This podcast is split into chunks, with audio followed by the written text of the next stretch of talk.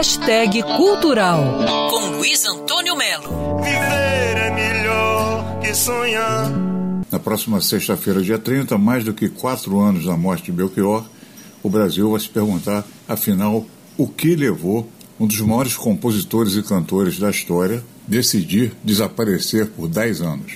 O livro Viver é Melhor que Sonhar, Os Últimos Caminhos de Belchior, de Cris Fuscaldo e Marcelo Bortolotti, tenta entender as motivações que fizeram o cantor-compositor viver dez anos em alto exílio. Eu conversei com Marcelo Bortolotti. Fomos nos lugares onde ele passou, nas cidades para onde ele foi, conversamos com as pessoas que o abrigaram e, e percebemos que a resposta não era simples, era uma resposta complexa, porque o Belchior também é uma figura complexa. Os autores percorreram cidades por onde o cantor passou, totalizando esse trajeto mais de 10 mil quilômetros, entrevistando 150 pessoas que tiveram contato com ele, conheceram locais onde se hospedou.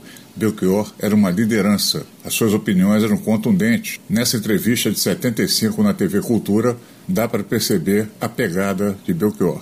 Fala-se que depois de Caetano, de Chico, de todos os que, já, os que estão aí, não apareceu mais ninguém. Está aparecendo muita gente. Não estou interessado no passado. Então eu estou interessado em uma linguagem nova dentro da música popular brasileira. E precisa perder o medo dos ídolos. Todos os mitos são iguais a, a, aos sabonetes, iguais aos, aos pacotes de açúcar, iguais aos pacotes de macarrão e às frutas dos supermercados.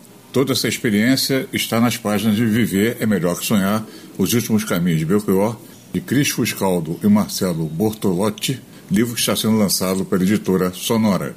Luiz Antônio Melo para Band News FM. Quer ouvir essa coluna novamente? É só procurar nas plataformas de streaming de áudio. Conheça mais dos podcasts da Band News FM Rio.